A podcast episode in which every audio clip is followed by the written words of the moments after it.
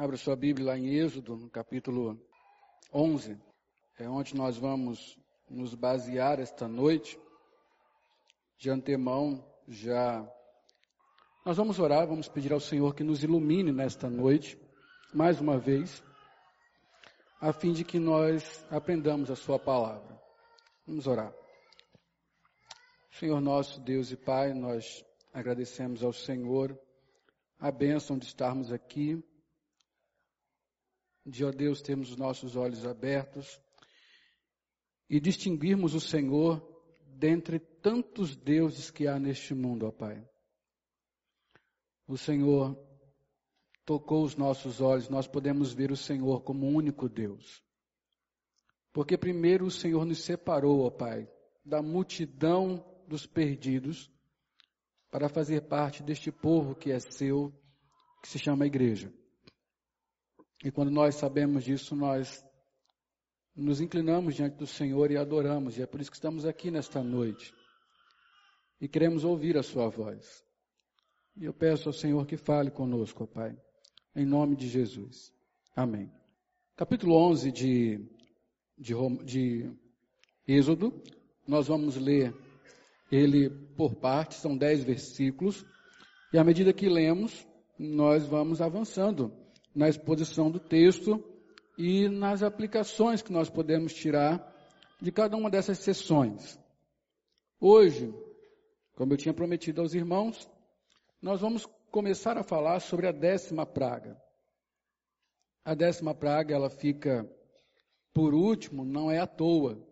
Ela é o ápice de um acontecimento no Egito que levou tanto à libertação do povo de Deus, os hebreus, Israel, quanto à destruição quase que completa do Egito.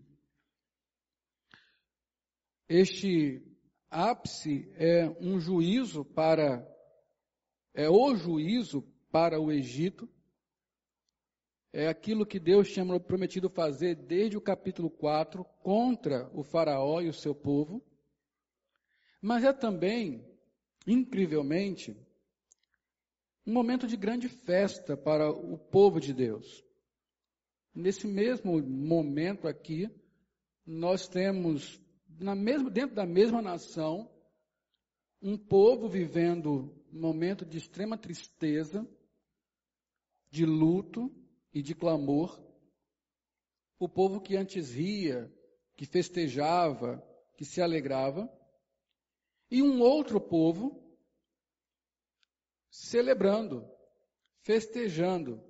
E este outro povo anteriormente clamava, chorava, se lamentava por causa da sua situação. Para começar a vermos isso, nós precisamos justamente entender o que, que faz diferença entre as dez pragas serem ruins para o Egito e boas para os hebreus. Uma vez que eles estavam juntos no mesmo lugar, as nove primeiras pragas, como nós vimos, foram mover de Deus na natureza. E muitas delas, tá, desde a quarta praga, os hebreus não foram atingidos por elas. Como é que isso acontece? Como é que morre primogênitos dos egípcios, mas não morrem os primogênitos dos hebreus. E nós precisamos aprender duas coisas, que nós vamos começar hoje. Uma delas é que Deus faz distinção. O capítulo 11 nos fala dessa distinção, que Deus separa um povo do outro. E a outra coisa é que para essa distinção ser realizada, é necessária uma substituição. Ou seja, Deus teve que substituir os primogênitos dos hebreus. Porque a promessa de Deus é que na terra do Egito todos os primogênitos teriam que morrer. Nós vamos falar hoje sobre distinção. Deus separa o seu povo do Egito. Deus prova que Israel não é Egito. É disso que nós vamos falar hoje. Mas vamos começar pelo começo, capítulo 11, verso de 1 a 4, melhor, de 1 a 3, que diz assim: Disse o Senhor a Moisés: Ainda mais uma praga trarei sobre Faraó e sobre o Egito. Então vos deixará ir daqui. Quando vos deixar, é certo que vos expulsará totalmente. Fala agora aos ouvidos do povo que todo homem peça ao seu vizinho e toda mulher à sua vizinha objetos de prata e de ouro. E o Senhor fez que o seu povo encontrasse favor da parte dos egípcios. Também o homem Moisés era muito famoso na terra do Egito, aos olhos dos oficiais de Faraó e aos olhos do povo.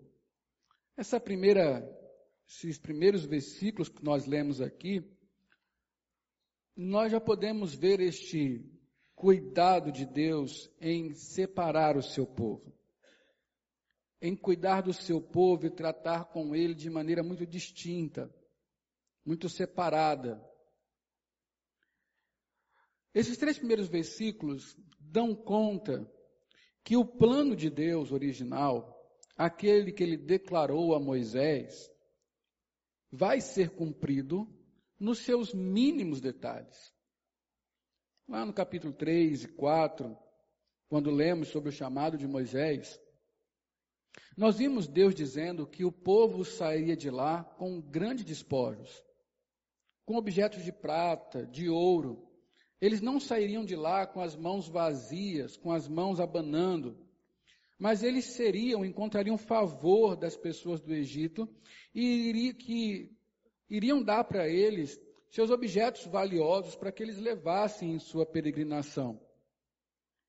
E aqui é justamente isso que Deus está fazendo Moisés lembrar. Que Deus irá cumprir cada detalhe do seu plano, cada detalhe da sua promessa. Veja só, lá no versículo 1, ele diz assim: É certo que vos expulsará totalmente. O que essa frase quer dizer aqui? Ainda que nós não tenhamos visto detalhadamente todas as pragas, mas você que é um leitor da Bíblia sabe que em algumas das pragas, quando o faraó se viu em aperto, em apuros ali por conta da, do desconforto, das perdas, causadas pelas tais pragas, ele propôs que Moisés saísse do Egito, mas que não saísse com todo o povo. Saíssem só os homens, deixassem as mulheres e as crianças. Ou então saísse o povo, mas os animais ficassem. De alguma forma, a proposta do Faraó era semelhante à de Deus, ou seja, tudo bem, o povo pode sair do Egito, e ao mesmo tempo totalmente diferente. Porque dizia: sai, mas fiquem alguns. O plano de Deus é que todas as minhas hostes, todos os meus exércitos, todos vão sair daqui. Nós não vamos deixar ninguém para trás. E mais ainda, ainda levaremos coisas do Egito conosco. E aí, já na, no finalzinho desse primeiro texto, aí, no versículo 2, Deus ordena a Moisés para que ele ordene ao povo: todo homem peça ao seu vizinho e toda mulher à sua vizinha objetos de prata e de ouro. E aí nós vemos o cuidado de Deus em cumprir o restante da promessa, que eles sairiam dali com os seus despojos. Como acontece em uma guerra. E aqui vai mais um detalhe muito interessante. Ao final de uma guerra, lá naquele tempo, e ainda hoje, né, de outra forma, mas ao final de uma guerra, o povo vencedor repartia o que era do povo perdedor. Entravam nas cidades, nas casas, saqueavam os bens, entravam na sala do tesouro real, roubavam tudo que tinham lá. Se as mulheres fossem interessantes, eles levavam para suas casas. e dividiam entre si. Era até uma forma dos soldados não remunerados terem alguma indenização pelo serviço prestado. O que Deus está dizendo é que eles estão em guerra, Israel está em guerra, mas eles não vão lutar, Deus está pelejando por ele. E que o Faraó será derrotado, que Israel sairá dali vitorioso, e a prova disso é que eles terão despojos na mão. É o prêmio para o vencedor. É o prêmio para aquele que subjuga a outra nação. Deus venceu por Israel e Israel traz consigo os seus despojos. É muito difícil para nós entendermos como isso soaria aos ouvidos do povo. Mas olhe, tente fazer esse exercício dramático, né? De dramaturgia. Se coloque no Egito. Pense você lá, Israel, escravizado, depois que tem a melhor notícia, que alguém vem lhe resgatar, acontece que o faraó endurece ainda mais a mão sobre você, e você se torna ainda mais é, alvo de sofrimentos, de dores, de perseguição, e você está realmente cansado, desesperançado, a sua vontade é realmente que Deus desista de tudo isso, Moisés vá embora, para que a sua vida volte ao normal no Egito, Ainda que escravo, pelo menos era o normal, você já estava acostumado com aquilo. Mas agora, depois de nove pragas, depois de alguns meses, este povo está vendo Deus agir contra o Egito. Pela primeira vez na história, nos 430 anos que eles ficaram ali, eles estão vendo o Egito perder força, perder recurso, só José viu o Egito a ponto de falência. Eles nunca viram isso, eles sempre viram o Egito uma nação estupenda, forte, rica. Pela primeira vez na história daquele país, eles estão vendo aquele país em ruínas. Parece que o todo-poderoso Egito pode realmente sucumbir sobre a mão de Deus. Parece que realmente o Faraó não vai prevalecer, nem os deuses do Egito. E é tão incrível que o Egito vai se colocar diante dos nossos pés, a ponto das pessoas nos darem seus bens para nós irmos embora. Dá para você imaginar o, a força, a esperança, o gozo que renasce no coração dessas pessoas Finalmente haverá uma redenção, finalmente alguém vai se vingar do Egito, finalmente nós vamos vencer.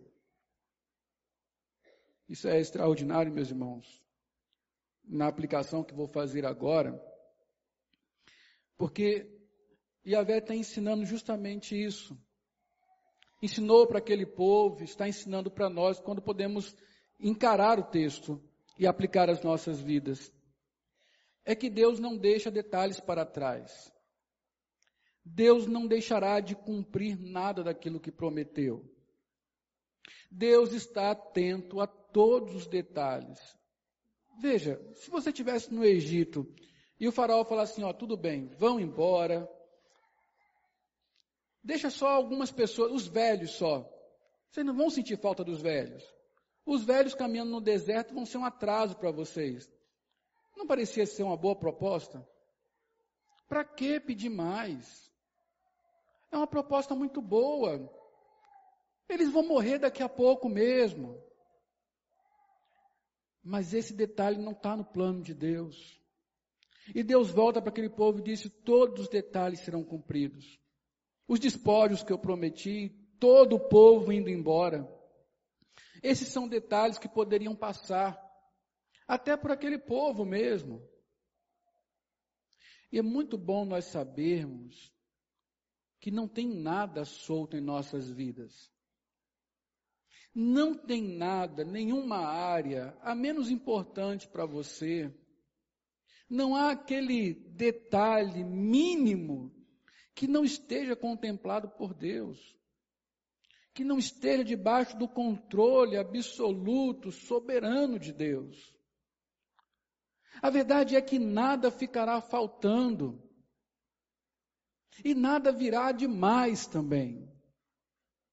Nós temos um Deus que é um arquiteto detalhista, um planejador exímio, e, um, e alguém que pode executar esse plano com exatidão. A verdade é, meus irmãos, que nós não temos por que temer, porque assim como Israel era um povo separado pelo Senhor, assim nós somos também. E Deus tem um plano completamente articulado em seus mínimos detalhes para o nosso bem. Nada ficará faltando. Nisso nós podemos descansar e confiar no Senhor. O salmista, abra sua Bíblia aí no Salmo 22, 4 e 5. O salmista Davi, ele expressa de maneira muito clara a sua confiança em Deus. Este salmo ele começa falando de suas tristezas, de suas orações e tudo mais.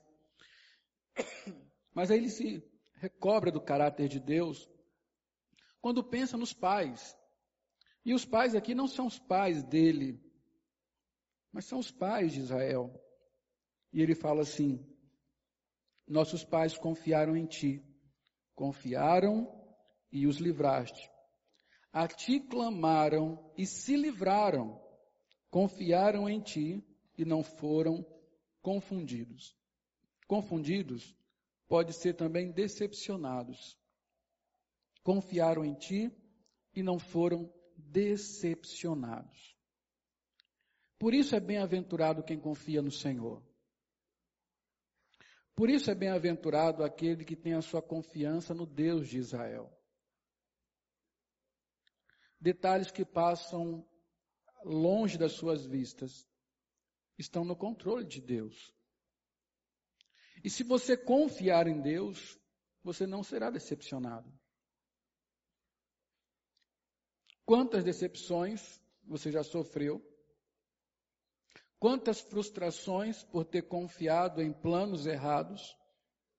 Por ter investido de maneira errada na sua própria vida? em projetos falhos, temporais, que não lhe levaram a lugar nenhum e que você sabe, se ainda está investindo neles, não lhe levarão muito longe, senão para os poucos anos que você tem nesta vida. Quantos aqui já se decepcionaram em colocar a confiança em seu próprio braço, em um amigo, em um influente, no dinheiro, na saúde, É por isso que é maldito quem confia no homem. Bem-aventurado quem confia no Senhor. Confia no Senhor e não se decepciona. Vamos seguir adiante?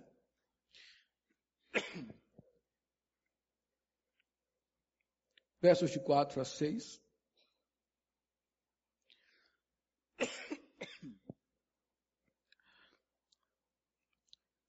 Diz assim: Moisés disse: Assim diz o Senhor. Agora Moisés está diante do Faraó. O texto não nos dá esse detalhe, mas o contexto nos permite observar isso. Moisés disse: Assim diz o Senhor: Cerca de meia-noite passarei pelo Egito. Preste atenção aqui no que vai ser dito. E todo primogênito Vou repetir. Todo primogênito na terra do Egito morrerá. Desde o primogênito de Faraó, que se assenta no seu trono, até o primogênito da serva que está junto a Mó, e todo o primogênito dos animais. Haverá grande clamor em toda a terra do Egito, qual nunca houve, nem haverá jamais. A sentença do Senhor é contra toda a terra do Egito. Como você viu aí. É para não sobrar nenhuma casa sem que haja um morto. É isso que Deus pretende ali. E ele fala todo primogênito, e para não deixar de ser claro, ele ainda explica o que, que ele quer dizer com todo primogênito. Ele diz, a começar pelo primogênito do faraó, que se assenta no trono. Depois ele fala, até a serva que trabalha no moinho manual. Essa serva aqui é uma jovem, escrava, não hebreia, de uma outra nacionalidade, ou egípcia mesmo. Uma jovem, uma mulher. E você sabe que escravo, mulher, naquela sociedade não tinha lá grandes valores. Ele coloca o faraó e coloca talvez uma das pessoas menos significantes em classe social naquele país. E ele diz que desde o faraó até esta serva, quem tiver um filho vai morrer. Quer dizer, o filho vai morrer, o primogênito. Não escapará ninguém, nem os animais. Mais na frente, no capítulo 12, verso 29, ele diz que até aquele que tiver na cadeia até o filho do que tiver na cadeia vai ser morto, o primogênito. É mostrando a extensão disso. Quando as dez pragas, quando a, décima praga chega à sua execução, ao final da sua execução, a nota que se dá é que não havia casa sem morto no Egito. Uma nação inteira. E às vezes, eu não sei se acontece com você, mas quando eu vou pensando no Egito, lendo a história, vem sempre na minha mente aquilo que a gente vê nos filmes, né? Um cenáriozinho muito pequeno.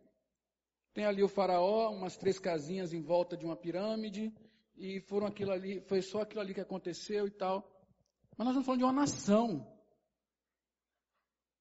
Por exemplo, Israel, nós vamos ver isso lá no final, só para você ter uma, uma ideia. Israel, quando saiu do Egito, contou-se 600 mil homens, sem contar mulher e criança. Só Israel, que habitava em uma região no Egito, que chamava Gozen, uma região apenas, compunha mais de um milhão de pessoas, facilmente. E isso era só uma região do Egito. Você imagine quantas pessoas havia no Egito. A extensão desta morte, a extensão desse juízo. É por isso que nunca houve e nem nunca haverá clamor como o que houve naquela noite. Foi uma meia-noite terrível para o Egito. Nem os animais escaparam. Foi um lugar, foi um momento de extrema tristeza, profunda dor.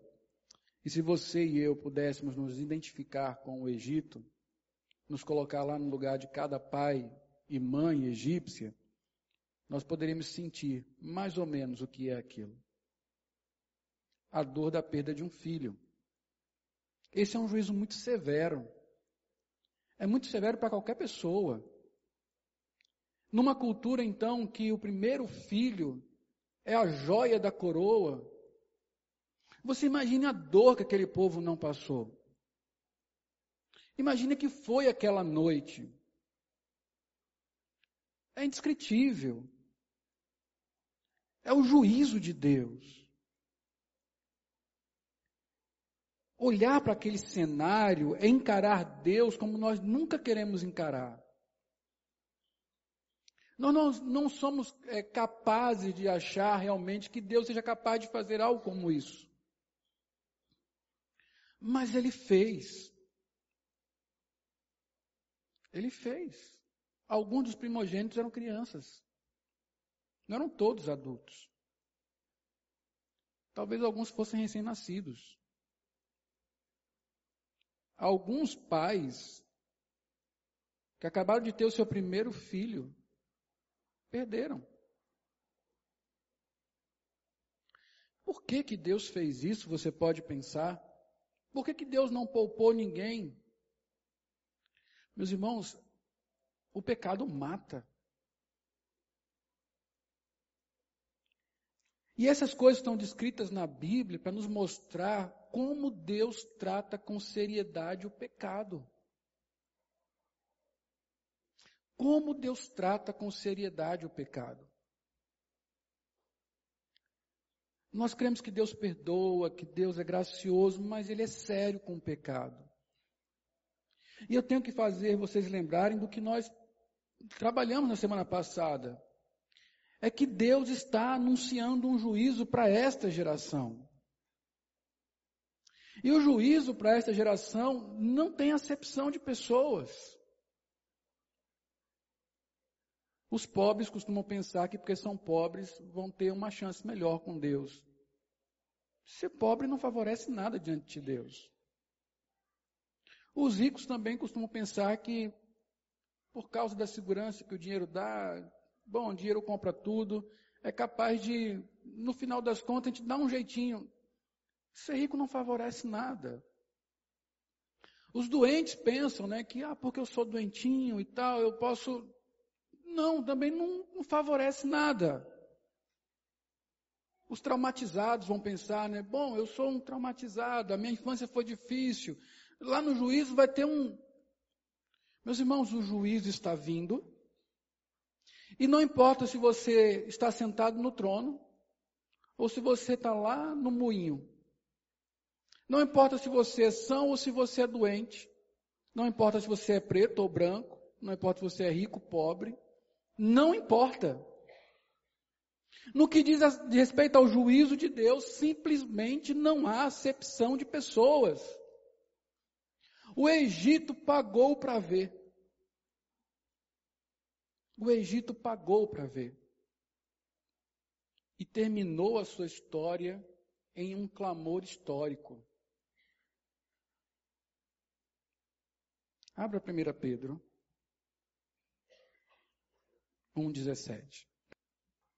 Leia comigo? Ora, se invocais como Pai aquele que sem acepção de pessoas julga segundo as obras de cada um, portai-vos com temor durante o tempo da vossa peregrinação. Acho que Pedro faz uma aplicação irretocável aqui. Do que é você encarar o fato de que houve um tempo na história em que Deus resolveu cobrar a conta. E ele não poupou ninguém. Ninguém. E aí você encara que haverá um tempo na história, se hoje, amanhã, daqui a 100 anos, não sei, mas haverá esse dia, e não importa se você já estiver morto lá, porque você ressuscitará para comparecer diante de Deus, para Deus acertar as contas com você, comigo, então Pedro vem e fala, ele escreve à igreja, não está escrevendo aqui a ímpios, está escrevendo para a igreja. Se você sabe, se você invoca como Pai, aquele que sem acepção de pessoas, julga segundo as obras de cada um, você deveria viver de maneira mais temerosa você deveria viver de maneira mais prudente diante de Deus. Nesse pouco tempo que lhe resta em sua peregrinação, você deveria viver de maneira diferente. Porque o que Pedro está dizendo, um dia, mais cedo ou mais tarde, você prestará contas. Morreu, segue-se o juízo. Quero lhe fazer uma pergunta. Faraó não acreditou muito nisso. E ele tinha visto muita coisa já. A Bíblia mesmo diz que nós, por ser demorado, por acharmos demorada, nós paramos de acreditar que as coisas vão acontecer da forma como estão ditas que vão acontecer. Um dia de ajuste de contas, o dia do encontro com o Redentor,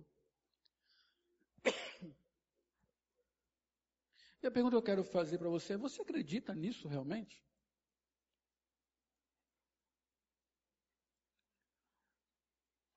A sua vida é orientada para esse dia, o dia que você terá que falar sobre as suas obras diante de Deus. Olhe, é o Deus que sonda profundamente os nossos corações. Sem fazer acepção de pessoas, nesse caso aqui, não importa nem se você é crente. Não importa se é pastor. Isso é uma coisa que você tem que guardar em seu coração. Deus irá pedir contas, sem acepção de pessoas. Mas vamos para a terceira parte do texto, que é onde nós vamos ver a importância da distinção. O texto, no versículo 6, termina da seguinte maneira. O versículo 6 diz o seguinte: Haverá grande clamor em toda a terra do Egito, qual nunca houve nem haverá jamais. Não leia mais, pare aí. Vou perguntar uma coisa para você. Israel estava na terra do Egito? Hã? Estava. Isso servia para Israel também?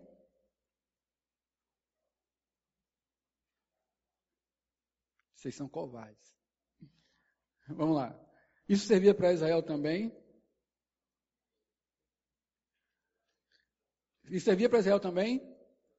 Não, muito bem, vocês estão mais corajosos agora. Vá para o versículo 7. Só a primeira palavra, só a primeira palavra. Lê para mim. Porém, olha a exceção chegando. Meus irmãos, como exceções fazem diferenças, fazem diferença na vida. Olha a exceção chegando. Vamos ler o resto? Versículo 7. Porém, contra nem, vamos ler? Leia forte isso. Porém, contra nenhum dos filhos de Israel, desde os homens até os animais, nem ainda um cão rosnará, para que saibais que o Senhor fez distinção entre os egípcios e os israelitas. É hora de dizer aleluia, glória a Deus, amém, ao que o valha. Porque essa é uma grande notícia. Meus irmãos, nós estamos falando de um juízo final sobre o Egito, que, como eu tentei descrever aqui, é no mínimo terrível. E ele está reservado para toda a terra do Egito. Porém, porém, contra nenhum dos filhos de Israel, nenhum cão rosnará, não vai aparecer um cachorro bravo na rua para rosnar contra qualquer israelita no dia que o destruidor passar para matar os primogênitos do Egito. Naquele dia, Israel será intocável. Intocável. Por que isso? Para que saibais que o Senhor fez distinção entre os egípcios e os israelitas. No original está assim: que o Senhor fez separação entre Egito e Israel. Isso é extraordinário, meus irmãos. Extraordinário porque, no meio de toda aquela calamidade, no meio daquela nação toda perdida em idolatria, Deus tinha um povo ali. E este povo não era melhor do que aquela nação. Você sabe que tem duas maneiras de você ter nacionalidade. Por exemplo, no Brasil, a nacionalidade se dá por territórios. Quem, quem nascer aqui é brasileiro. Pode vir de qualquer lugar. Na Alemanha, por exemplo, não é por território, é por laço sanguíneo. Ou seja, um casal alemão pode ter filho em qualquer lugar, aquele menino é alemão. Não tem jeito. Um casal brasileiro pode ter filho lá na Alemanha, é brasileiro. Não vai ser pastor alemão porque nasceu lá. Né? Vai ser pastor brasileiro mesmo. Deus não trabalha com território. Deus trabalha com laço de sangue. Porque se você for olhar aquele povo, está há 430 anos vivendo no Egito. Hebreu, hebreu, hebreu, hebreu mesmo, só José e as 70 pessoas. Só José e as 70, que vieram, as 70 pessoas que vieram com, com seu pai depois. As gerações foram passando, todos nasceram no Egito, foram aculturados no Egito, aprenderam a, a comer no Egito, a falar no Egito e tudo mais. Logicamente, espera-se que seus pais tenham ensinado sobre o que é ser um israelita. Mas aquele povo, a bem dizer da palavra, era egípcio. Por exemplo, eu nasci em Brasília. Com um ano e meio eu vim para cá. Nunca voltei lá. Eu sou o quê? Eu sou sergipano. Eu como cuscuz. Eu gosto de macaxeira, carne do sol. Eu sou sergipano. Por acidente eu nasci em Brasília. Mas aquele povo estava lá no Egito. Eles não eram diferentes. E nós, quando conhecemos a história e passamos mais adiante, vamos ver que eles tinham os mesmos costumes. Tinham saudade da mesma comida, tinham as mesmas idolatrias. Era um povo ruim, difícil. Mal começou a caminhada, já começaram a reclamar de Deus. Mas esse povo é um povo separado. Esse é um povo que Deus resolveu tratar com ele com distinção. Olha que coisas nós podemos ver aqui, antes de entender melhor por que, que Deus fez essa distinção. Veja que coisas interessantes a distinção proporcionou naquela noite.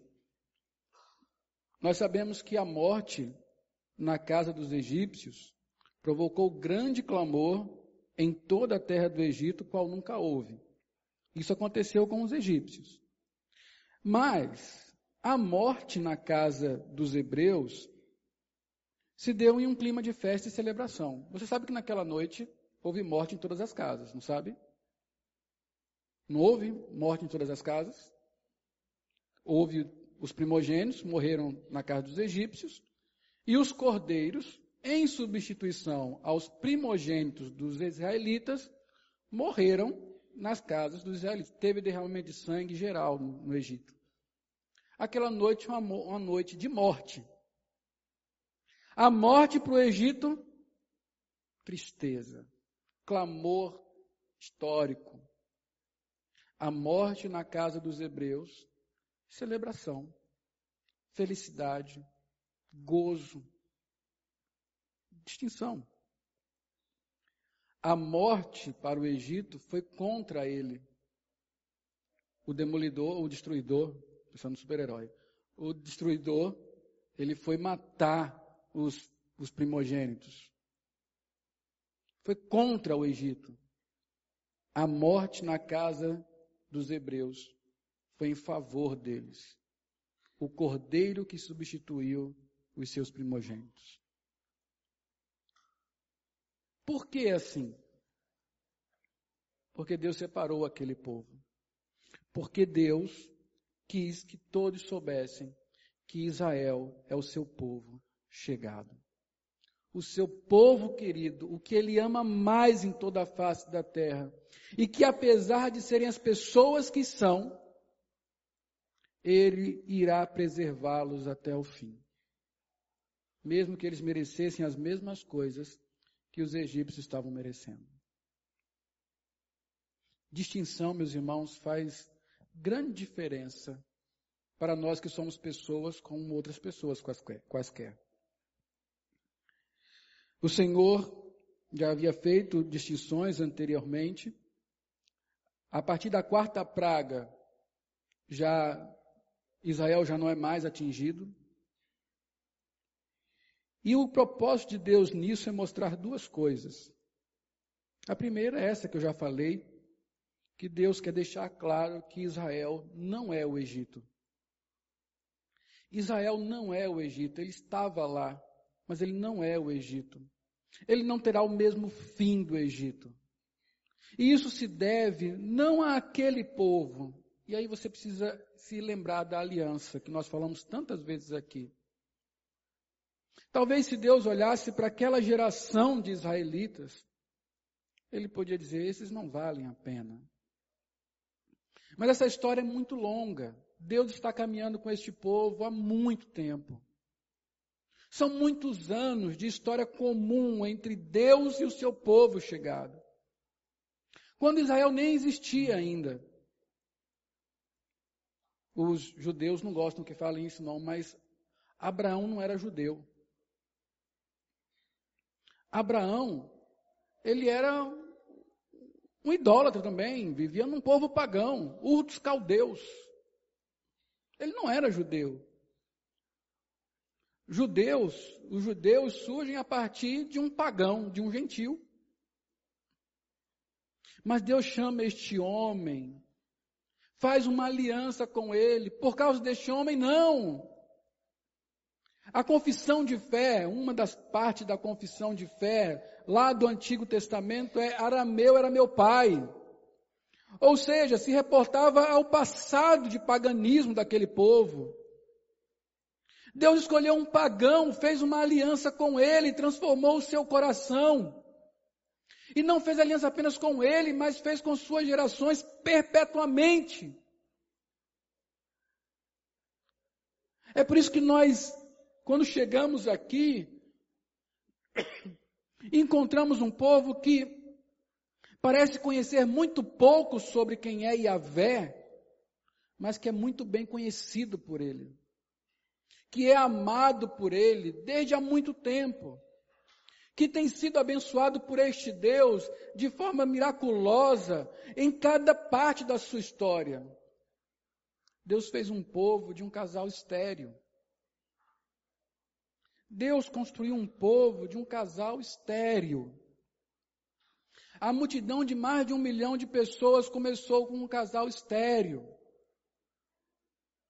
Deus tem feito milagres na vida desse povo, renovado a sua aliança, apesar desse povo ser displicente com todas essas coisas. Meus irmãos, o que fez Israel escapar foi porque Deus é fiel. E porque Ele é fiel, Ele distingue seu povo dos demais. Não há, observe bem isso, não há lugar seguro fora do povo de Deus. Não há lugar seguro fora da família da aliança. Simplesmente não há. Deus chamou um povo e o separou para si. Esse era Israel e hoje somos nós a igreja. Mas há uma outra coisa que Deus quis distinguir aqui não diz respeito mais a Israel, mas diz respeito a ele próprio. Nós não vamos encontrar isso no texto. Mas o contexto de todo o livro nos faz inferir isso. Deus quer mostrar que ele é diferente dos demais deuses do Egito. Porque aqui não se trata de uma guerra entre israelitas e, e egípcios. Se trata de uma guerra onde uma nação diz que os nossos deuses nos puseram aqui. E por causa dos nossos deuses nós somos imbatíveis. E que todas as nações em volta estão se curvando diante dela por causa dos seus deuses. E há uma nação ali escravizada, cujo Deus é Yahvé, que parece ter sido esquecida, Yahvé se levanta e mostra que ele é o único Deus. Que ele é o único Deus a ser temido. Que ele é o Deus que controla a natureza, os fenômenos naturais. E ele é o Deus que tem a vida e a morte em suas mãos. Só Yahvé é Deus. Isso ficou claro para o Faraó. Isso ficou claro quando os sábios do Egito disseram para Faraó: Isso é o dedo de Deus. Não há mais o que fazer contra isso. E a Vé se distinguiu dos demais. Talvez Israel tenha, tenha conseguido ver isso finalmente. que os deuses do Egito não eram mais do que ídolos, feitos de barro, feitos de pedra, ostentavam poder, mas não eram nada. Não puderam defender o seu povo. E eles agora estavam saindo triunfantes, porque Yahvé se levantou. E Yahvé é Deus. Ele é o eu sou, o Deus da aliança, o Deus que nunca muda, o Todo-Poderoso. Ele se levantou, estendeu o seu braço, e não há quem possa fazê-lo retroceder. Nós somos o Israel de agora. Nós somos este povo distinto do Senhor. Nós somos os separados. É importante você ler na Bíblia a forma como Deus se refere a nós. Ele nos chama de povo de sua propriedade exclusiva, lá em 1 Pedro 2,9. Ele nos chama de família, em Efésios 2,19. Filhos, em João 1,12 e em tantos outros lugares. Todos esses, todas essas formas de se referir a nós são para dizer vocês estão numa condição muito especial. Filhos, que é a que ele prefere. Quem tem lugar mais especial em sua vida do que seus filhos? Ninguém. Por eles você mata e morre. Talvez não seja capaz de dividir um chocolate, mas mata e morre por eles. Ah, não há coisa mais importante que isso. E Deus separou este povo, a igreja. Meus irmãos, eu tenho falado aqui de um juízo que virá. Mas você que é parte do povo de Deus, não parte de uma igreja apenas, mas um cristão, por quem Cristo morreu, e você vai saber mais sobre isso melhor ainda na semana que vem, quando falarmos de substituição. Você não precisa temer isto.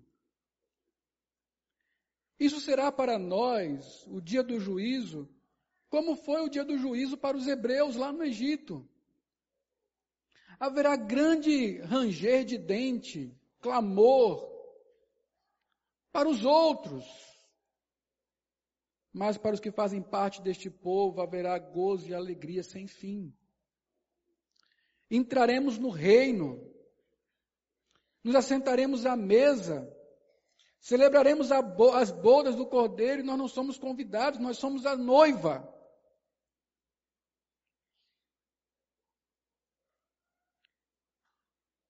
Nós estaremos lá para celebrar, porque Deus nos separou. Porque Deus fez distinção, Ele diz: igreja não é mundo, mundo não é igreja. Os meus juízos são contra este mundo perverso, idólatra, imoral, incrédulo, ímpio. Mas o meu reino, o gozo em mim, é para a minha família, é para os meus filhos, é para a minha igreja.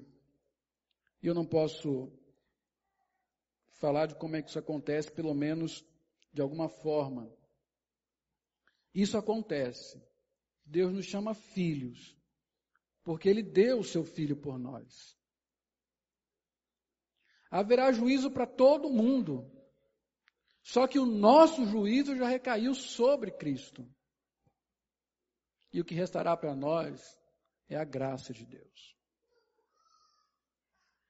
Como você se posiciona diante disso? Primeiro você deveria pensar se você realmente faz parte do povo de Deus. Porque eu preciso dizer para você: fora do povo de Deus não há salvação. O plano de Deus é para um povo, não é para indivíduos. É a casa do Pai, onde o povo irá morar. Não são apartamentos, kitnets individuais para cada um viver isoladamente lá. Então, a certeza da separação vem da certeza do pertencimento ao povo, que vem da convicção, da convicção de pecados, arrependidos, confessados e perdoados de uma nova vida, do ser cristão. E eu não vou ficar aqui falando do que é ser cristão, porque nós temos falado isso já uns dois meses. Se você é um cristão, você faz parte do povo de Deus. Não tem o que temer. No dia em que o resto vai sofrer, nós iremos celebrar. Triste para eles, mas graças a Deus, porque Ele reservou isso para pessoas como eu e você, que somos iguais aos outros, mas Deus nos amou. Deus nos amou. Outra coisa é que nós deveríamos realmente ser mais gratos a Deus. E quando eu falo gratidão, não é que você ore mais agradecendo a Deus, a Deus as coisas, não. É que você realmente se prostre com uma vida de doação ao Senhor. Meus irmãos, nós vamos ganhar tudo, tudo que nunca poderíamos adquirir. Nós vamos nós não vamos experimentar morte eterna. Nós não vamos sofrer. Nós vamos celebrar no terrível dia do Senhor. Isso não tem a ver com o que eu fiz, com o que eu faço, com quem eu sou, tem a ver com quem é Cristo. E o que ele fez por mim. E ele fez de graça. Porque me amou há muito tempo, assim como Deus amou Israel há muito tempo. Quando eu nem existia ainda. Ele fez uma aliança com seu filho, a meu respeito, ao seu respeito de me amar até o fim, até a última consequência. E isso incluía a cruz.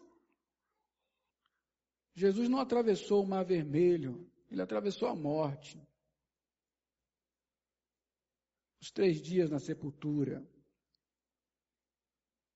Por mim e por você. Por que não dedicar mais ao Senhor? por que não se esforçar mais para ser grato?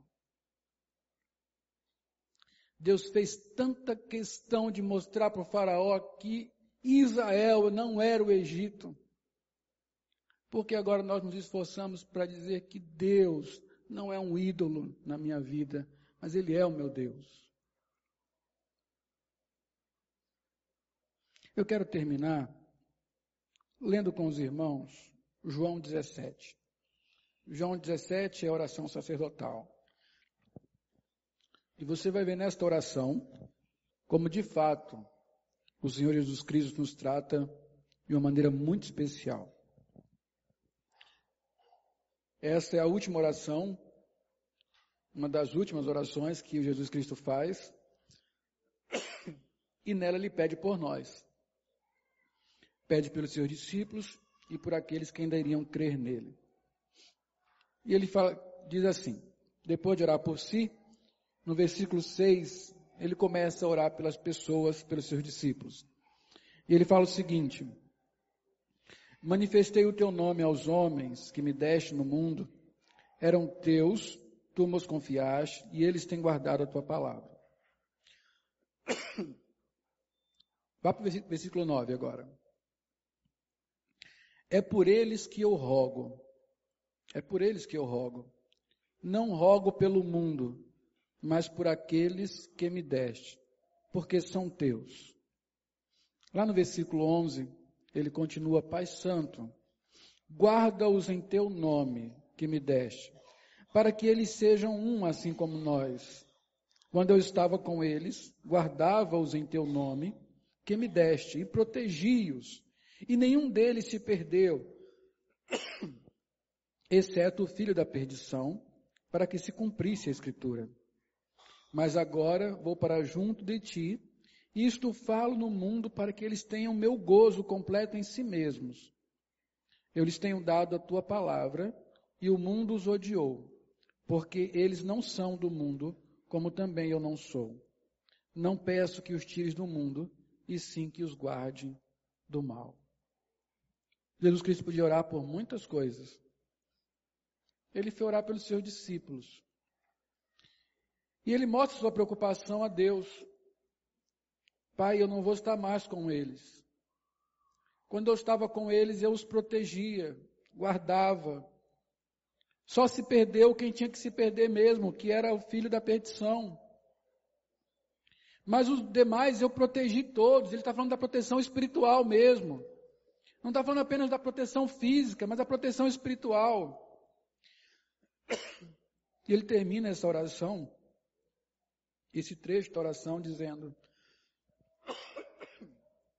Não peço que os tires do mundo, e sim que os guarde do mal. Mal aqui é maligno, é o diabo.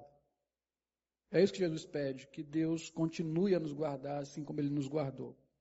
Agora, lá no versículo 20. Porque até aqui diz respeito aos discípulos, apenas. Mas no versículo 20 nós lemos: Não rogo somente por estes. Quem são estes? Os doze. Mas também por aqueles que, vieram a, que vierem a crer em mim, por intermédio da sua palavra. O nosso sumo sacerdote, que intercede constantemente por nós Antes de deixar esta vida, deixar este mundo e assumir novamente o seu trono nos céus, ele orou para que Deus nos separe. Ele não quer que Deus nos tire do mundo. Ele quer simplesmente que Deus faça a distinção entre nós e os demais. Isso deve lhe dar mais coragem para viver a sua vida. Isso lhe deve dar mais coragem para enfrentar os seus traumas, as suas adversidades, as suas frustrações, os problemas, as pendências, aquilo que parece estar fora do controle. Amanhã, quando você for enfrentar a vida novamente, na sua segunda-feira, com suas lutas, dilemas e tudo mais, lembre-se disso, você não é qualquer um. Você não faz parte dos, do grupo dos demais. Você faz parte do grupo dos distintos. Não por você, por Cristo, que morreu por você, que orou por você, que ora por você. É por isso que nós podemos qualquer coisa naquele que me fortalece. Amém? Curve sua cabeça. Glória ao Senhor.